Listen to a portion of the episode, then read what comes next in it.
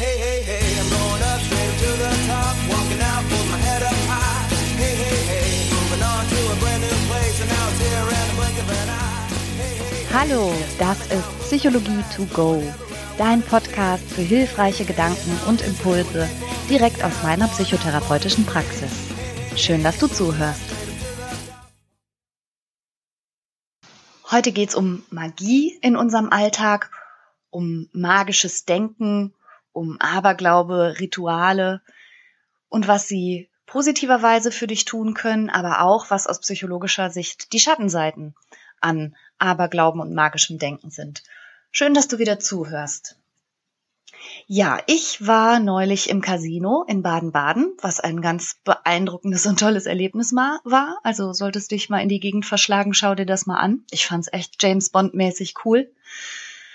Und da ist Folgendes in der Gruppe, in der wir da waren, ähm, aufgefallen. Und zwar, stell dir vor, da sind Roulette-Tische und über jedem Tisch ist eine Anzeigetafel, da kannst du genau sehen, ob die kleine Kugel zuletzt auf Rot oder zuletzt auf Schwarz lag. Und zwar auch wie oft hintereinander. Und äh, gefühlt ist es jetzt für mich so, dass wenn ich sehe, die Kugel ist jetzt achtmal hintereinander auf einem roten Feld gelandet, also du weißt vielleicht dieses Roulette-Rad, wo die Kugel durchklickert, ist eben rot und schwarz abwechselnd und dann gibt's noch ein grünes Feld. Und jedenfalls gefühlt würde ich sagen, okay, achtmal hintereinander kam jetzt rot, dann setze ich jetzt mal auf schwarz, denn die Wahrscheinlichkeit, dass jetzt dann schwarz fällt, ist ja viel höher. Und darum gab es dann eine Diskussion in der Gruppe. Ich kann mich natürlich ähm, auch nicht ganz dem Argument verschließen, dass die Wahrscheinlichkeit, äh, ob rot oder schwarz fällt, immer wieder neu 50-50 ist. Ungefähr. Aber gefühlt ist es schon komisch, oder? Also ich hoffe, du verstehst da meinen mein Knick im Kopf. Und wenn mir das jemand abschließend plausibel erklären würde, wie es sich jetzt tatsächlich verhält mit den Wahrscheinlichkeiten, wäre ich froh, weil ich glaube, ich habe es immer noch nicht so richtig begriffen. Aber das war der Einstieg für mich, über sowas wie Erwartungen nachzudenken. Und dass wir da manchmal mit unseren gefühlten Erwartungen und ähm, Einschätzungen von Häufigkeiten total daneben liegen du weißt ja, ich bin Psychotherapeutin und ich habe jedes Mal wieder, wenn so hm, die Urlaubszeit beginnt, ganz viele Anfragen von Patienten mit Flugangst. Und das finde ich immer wieder bemerkenswert, dass Leute so eine Angst haben vor einem ja doch eher unwahrscheinlichen Ereignis, während man ja weiß, dass statistisch gesehen die Fahrt zum Flughafen gefährlicher ist als das Fliegen selbst. Und das ist äh, ein weiteres Beispiel dafür, dass wir ganz häufig das Eintreten extrem unwahrscheinlicher Ereignisse überschätzen und uns teilweise davor sogar fürchten, während wir die Eintretenswahrscheinlichkeit tatsächlich eher wahrscheinlicher Ereignisse, wie zum Beispiel, dass wir in einen Autounfall verwickelt werden, oder so eher unterschätzen. Also die meisten Leute haben ja glücklicherweise nicht permanent Herzrasen beim Autofahren. Ähm, da hat sich auch in den 70er Jahren schon ein Forscher mit befasst, Tversky heißt er, und der hat die sogenannte Prospect Theory begründet. Und unter anderem sagt er, dass da unsere Fehleinschätzung dadurch zustande kommt, dass wir natürlich auch nur so, so einen kleinen Ausschnitt immer nur betrachten können.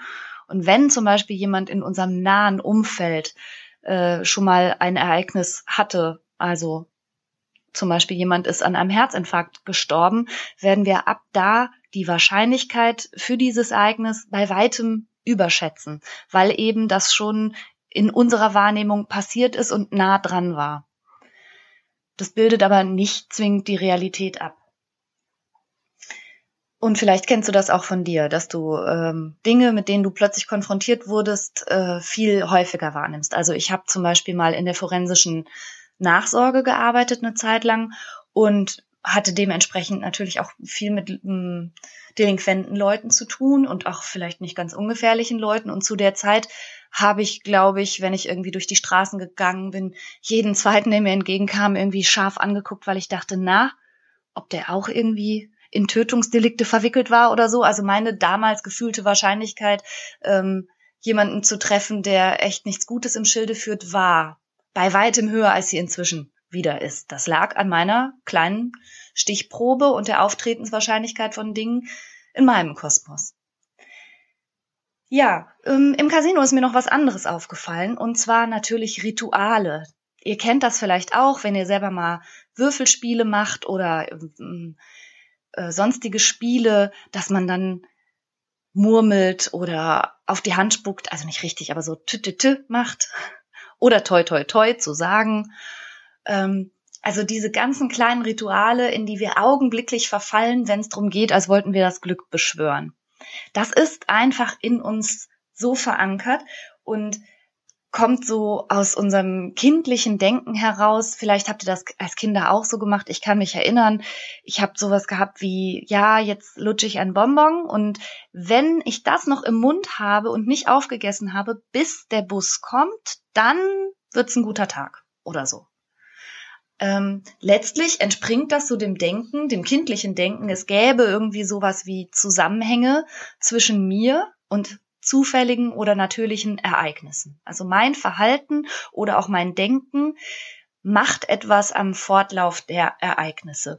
Und ähm, nicht nur Kinder, auch Erwachsene wünschen sich ja sowas, dass es sowas wie so eine ordnende Entität gäbe und Sinn hinter Dingen. Und vor allen Dingen wünschen wir uns aber auch, irgendwie Kontrolle zu haben oder Einfluss auf die Dinge und auf den Verlauf.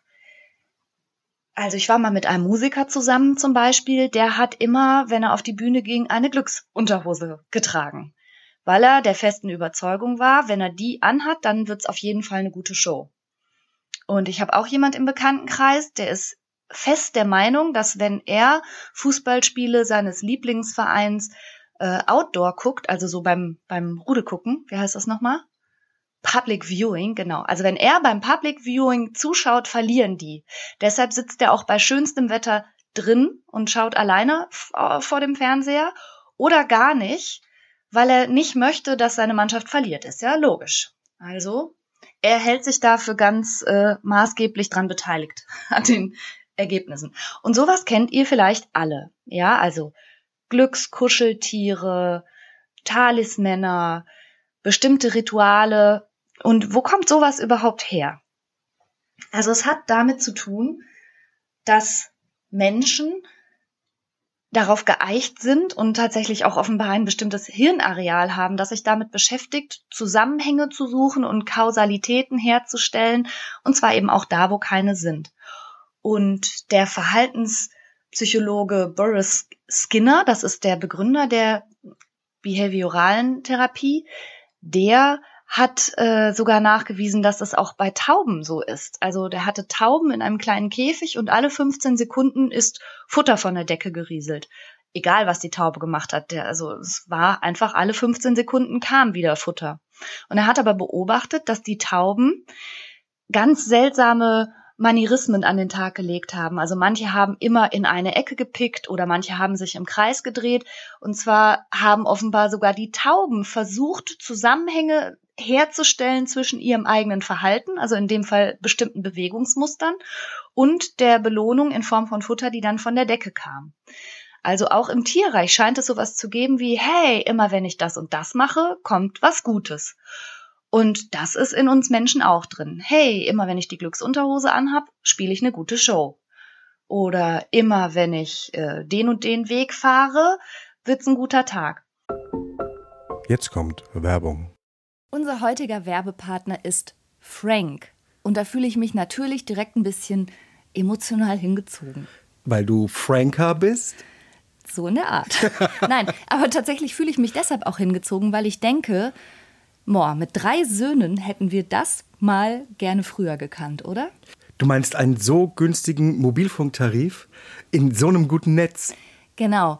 Also wenn die ihre Podcasts auf doppelter Geschwindigkeit durchhören und dabei gleichzeitig durch alle Apps hopsen, da geht ja schon mal so ein bisschen Datenvolumen drauf.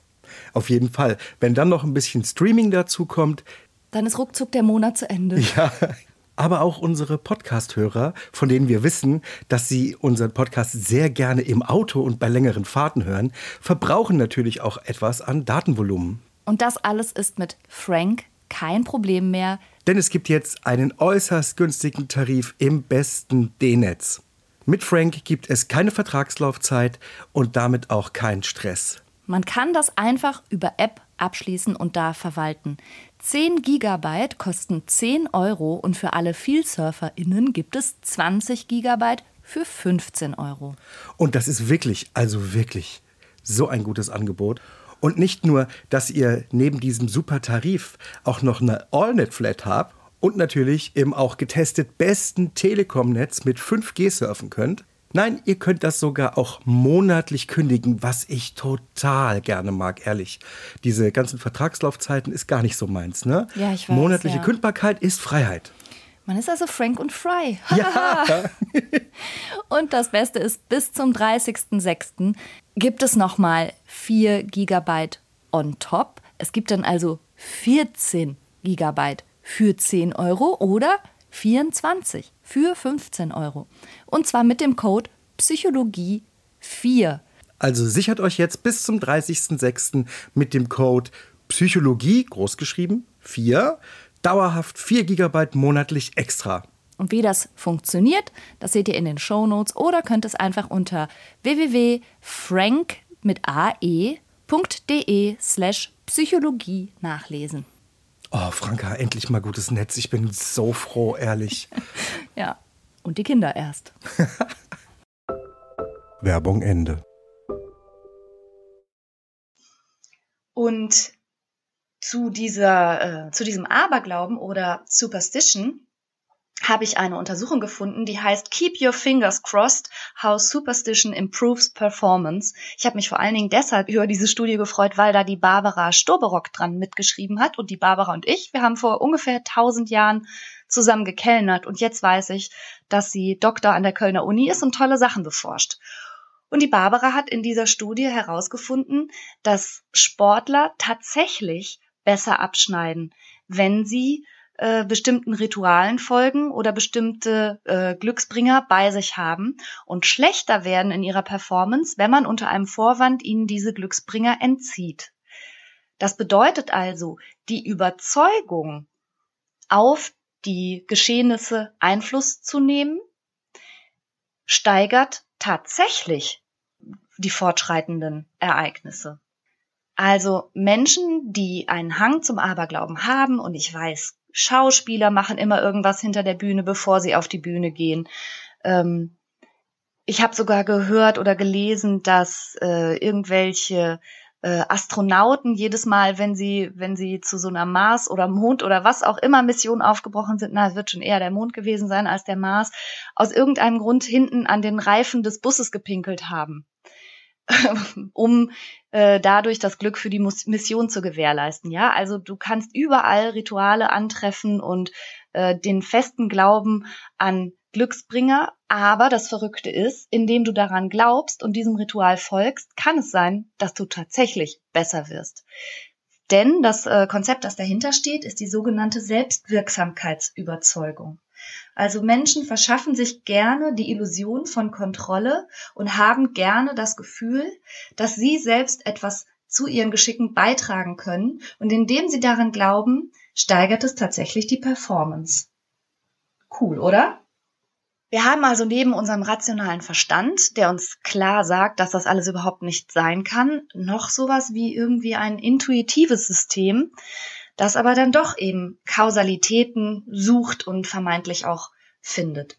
Und in positiver Art und Weise kannst du das für dich nutzen und von mir aus keep your fingers crossed, wenn es dir hilft. Und jetzt hatte ich aber eingangs ja schon gesagt, dass es aus psychologischer Sicht auch eine Schattenseite des Ganzen gibt. Und zwar findet man magisches Denken ganz häufig im Zusammenhang mit Zwangsstörungen. Und da ist es dann nicht mehr schön. Also das, äh, das gibt diesen Scherz, dass, äh, wie war das denn nochmal? Ähm, dass tausende von Unfällen passieren, weil Mutti vergessen hatte zu sagen, fahr vorsichtig. Und da steckt viel Wahres drin. Also Mutti sagt ritualisiert, fahr vorsichtig und es passiert nichts. Wenn jetzt Mutti aber aus Versehen vergisst, einmal zu sagen, fahr vorsichtig und dann passiert ein Unfall, dann wird sich Mutti vielleicht hinterher wünschen, sie hätte gesagt, fahr vorsichtig. So ungefähr passiert das im Kopf von Menschen mit magischem Denken und ähm, dieser Art von Zwangsstörung. Also die, die üben ritualisiert Rituale aus, ähm, entweder äh, alles dreimal machen oder irgendwo gegentippen oder auch die Hände sich auf eine ganz bestimmte Art und Weise zu waschen, um dadurch das Eintreten von objektiv eher unwahrscheinlichen Ereignissen irgendwie zu verhindern. Und sie trauen sich auch nicht, das zu lassen. Und gerade so Verabschiedungssachen sind prädestiniert für Zwänge. Also ich habe etliche Patienten, die gerade wenn es darum geht, dass ein Angehöriger oder eben ein Kind irgendwo hinfährt für ein paar Tage, dann gibt es so bestimmte Rituale, so und so lang am Fenster stehen und wenn die Ampel umspringt, dann und so. Also das sind, das klingt von außen super sonderbar, was die Leute dann machen und sich auch nicht trauen zu lassen, weil die Albtraumvorstellung ist, ja, wenn ich das jetzt aber unterlasse und dann, genau dann passiert ein Unfall, dann werde ich meines Lebens nicht mehr froh, weil ich eben auf mein Ritual verzichtet habe. Das heißt, der Verzicht auf das Ritual macht richtig viel Angst, obwohl das Ritual selbst als unsinnig erscheint und der rational denkende Geist das auch irgendwie erkennt. Und trotzdem ist die Angst riesengroß. Also es kann kaum unterlassen werden. Das sind manchmal von außen bizarr anmutende Dinge, ähm, sowas mit, mit Zahlen häufig oder äh, Bewegungsabläufe oder Handlungen oder auch sowas wie eine Patientin mal erzählte, sie, mh, hm, wenn sie beim Joggen rechts drei Pilze gesehen hat, dann muss sie so lange weiterlaufen, bis sie links auch drei Pilze gesehen hat. Und das aber dann bei drei Pilzen links und drei Pilzen rechts vielleicht noch gar nicht der Parkplatz erreicht ist. Also muss sie weiterlaufen, bis rechts und links die gleiche Anzahl Pilze erscheint. Das klingt für Außenstehende total sonderbar und man fragt sich so, lieber Himmel, was machen denn die Leute? Aber das ist nicht lustig. Die sind wirklich sehr gequält und erleben das auch als Dyston, also das heißt als irgendwie nicht richtig zu sich gehören. Die möchten das gerne loswerden.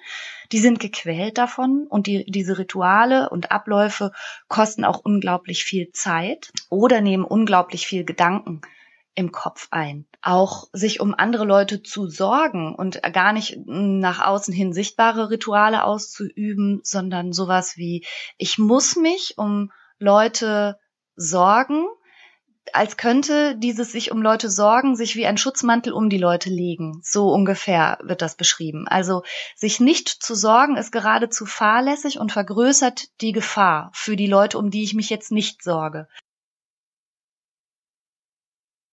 Diese Art des Aberglaubens und des magischen Denkens dient dann einerseits der Selbstberuhigung, weil ich versuche, die Geschicke zum Positiven zu wenden und beunruhigt mich natürlich andererseits total oder hält mich gefangen und du kannst dir vorstellen, dass das dann wirklich nicht mehr gesund und schön ist.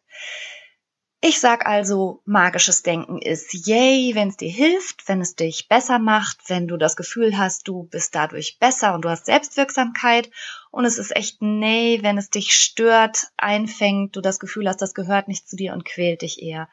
Dann wäre das sicherlich eine Möglichkeit, dir da mal Hilfe zu suchen, wenn du dich darin wiederfindest. Ja, beobachte dich mal selbst, wie viel Rituale du so ausübst, bei welchen Gelegenheiten, wann du wieder ganz kindlich solche Spielchen mit dir spielst und solange das alles im Rahmen ist, ist das super gut. Keep your fingers crossed. Dankeschön fürs Zuhören. Bis bald. Like they all should. Yeah, life's been going fine, I'd even say it was good today. I wouldn't change a thing if I could.